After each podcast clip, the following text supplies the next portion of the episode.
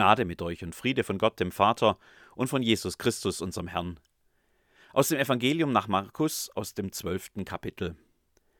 Und er fing an, zu ihnen in Gleichnissen zu reden.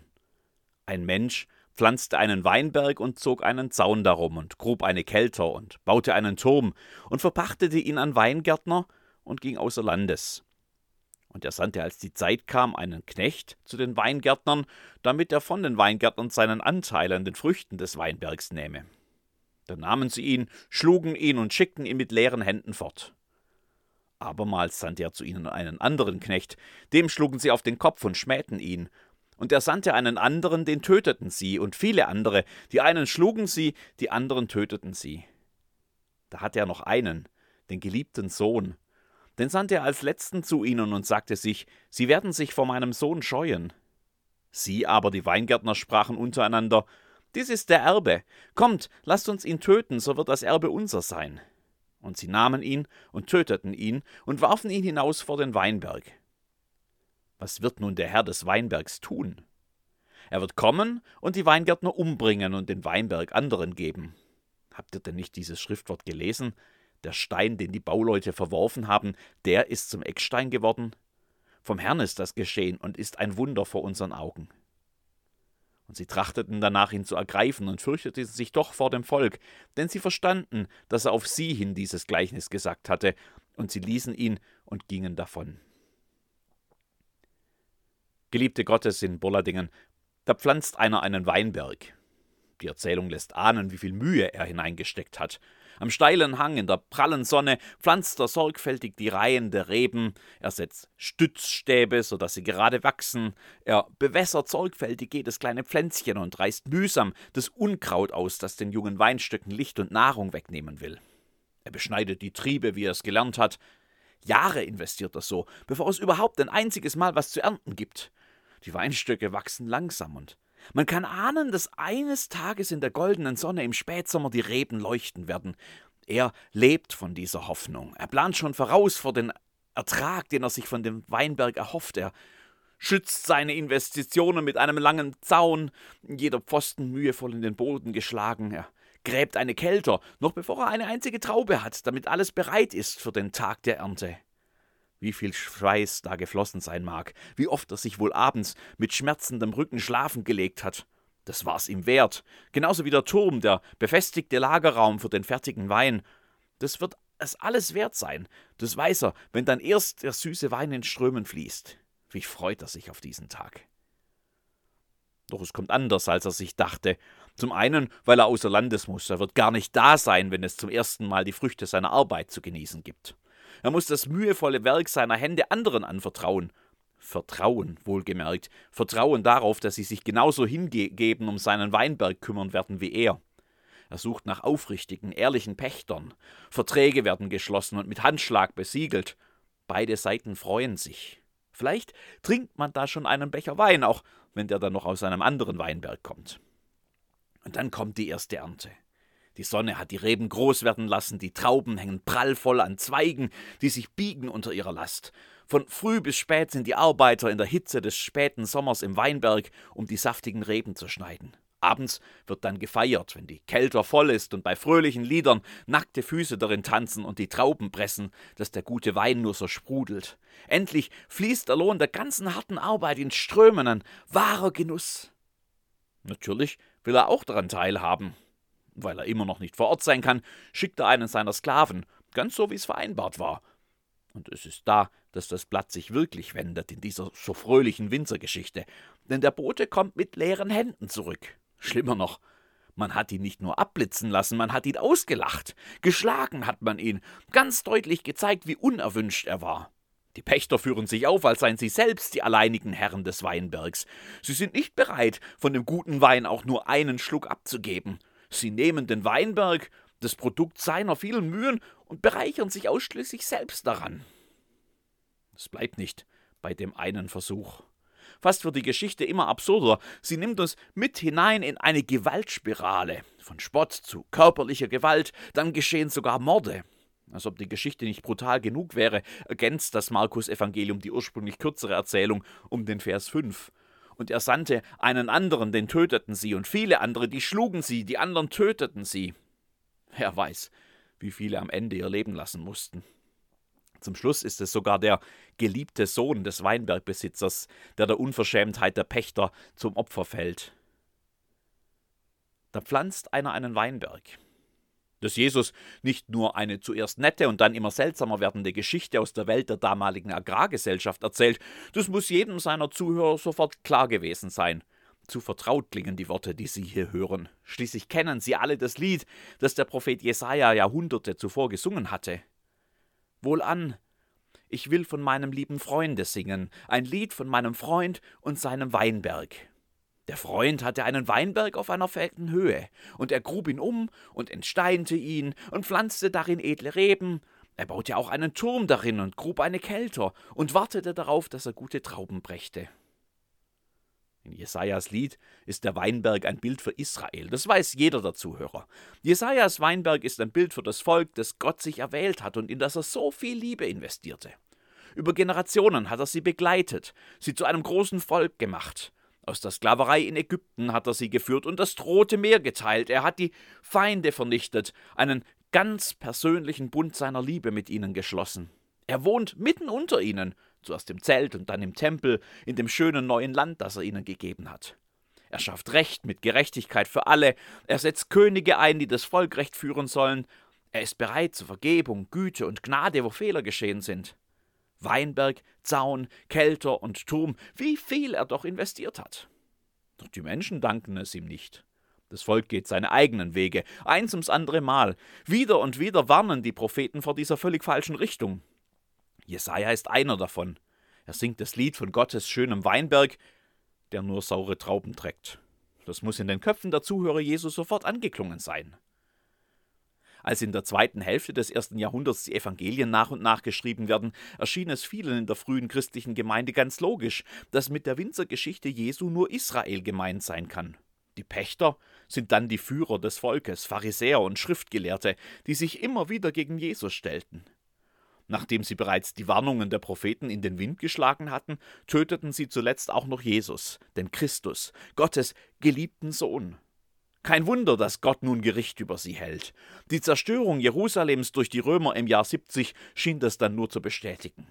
Und hatte Gott sich nicht ein neues Volk erwählt, eine Gemeinde, nicht eine Ethnie, aus Menschen aus Israel und aus der ganzen Welt?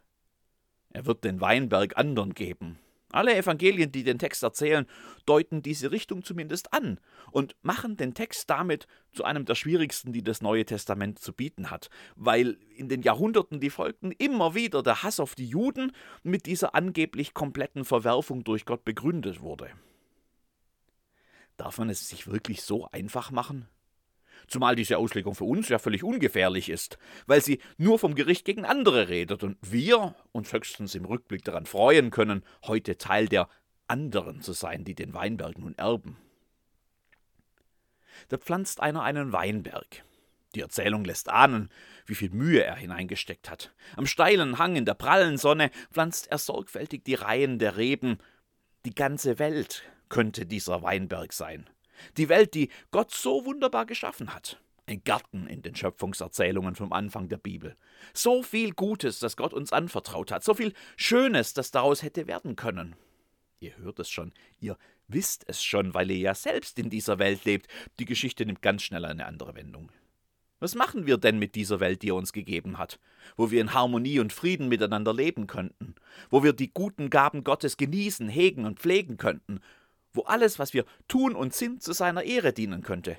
Die ganze Welt könnte der Weinberg sein und wir sind dann wohl die unverschämten Pächter. Wer die Zeitung aufschlägt, Radio und Fernsehen einschaltet, mit dem Internet verbunden ist oder schlicht und einfach nicht das ganze Leben einsam in einer Höhle im Wald verbringt, der weiß wohl, wie es aussieht im Weinberg. Gegen die Gewaltspirale auf dieser Welt sind die Pächter in Jesu Winzergeschichte fromme Musterknaben. Das Maß an Zerstörung, das Menschen auf dieser Welt anrichten, das kann man gar nicht mehr in Worte fassen. Wie viel vom Weinberg überhaupt noch übrig bleibt für die nächsten Generationen, das kann im Moment kaum einer mehr einschätzen. Vom Schöpfer und Herrn des Weinbergs reden wir da noch gar nicht. Die ganze Welt könnte der Weinberg sein und wir sind die, die ihn zugrunde richten. Die Gewaltspirale aus der Geschichte ist ein Muster, das wir überall wiederfinden können. Vielleicht müssen wir die Geschichte aber sogar noch einmal einen Schritt näher bei uns selbst lesen. Da pflanzt einer einen Weinberg. Die Erzählung lässt ahnen, wie viel Mühe er hineingesteckt hat. Ich könnte dieser Weinberg sein. Hat er mir nicht das Leben anvertraut? Hat er mich nicht mit ganz viel Liebe einzigartig geschaffen? Hat er mir nicht ganz viel mitgegeben an Gaben und Fähigkeiten? Manches darunter, das nur ich kann, das nur ich der Welt zu geben habe. Und hat er nicht von Anfang an seine Begleitung zugesagt, seine Liebe und Annahme? Hat er mir nicht in der Taufe zugesprochen, dass ich sein Kind sei und Erbe und nie ohne ihn, allein hat er sich nicht um mich gemüht, mich gehegt und gepflegt, mir Schutz und Güte und Segen gegeben durch Höhen und Tiefen meines Lebens? Was habe ich gemacht mit seinem Weinberg? Was mache ich mit dem Leben, das er mir anvertraut hat? Wie würde die Geschichte lauten, wenn man sie über mich erzählt? Mein Leben könnte der Weinberg sein. Am Ende der Jesusgeschichte steht das Gericht. Irgendwie kann es jeder nachvollziehen, dass der Besitzer die Nase voll hat von den Pächtern die Antwort, die Jesus voraussagt, ist scharf und eindeutig. Er wird kommen und die Weingärtner umbringen und den Weinberg anderen geben. Fertig aus. Basta.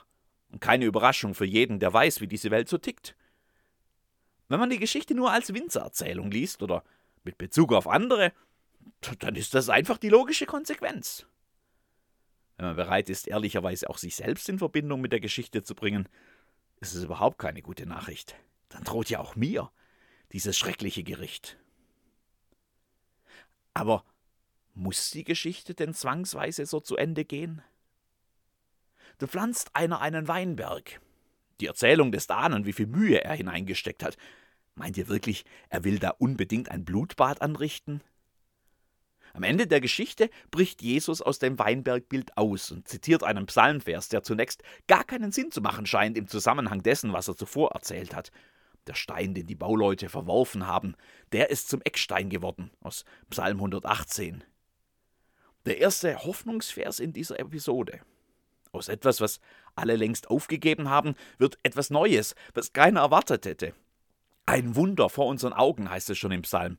Es gibt also doch noch Chancen, dass das Ende der Geschichte nicht zwangsweise so vorprogrammiert ist, wie es alle dachten wenn der neue Eckstein wie überall sonst im Neuen Testament auf Christus hindeutet, dann gibt es in ihm eine echte Möglichkeit, dass die Geschichte des uns, des mir anvertrauten Weinbergs ganz anders endet.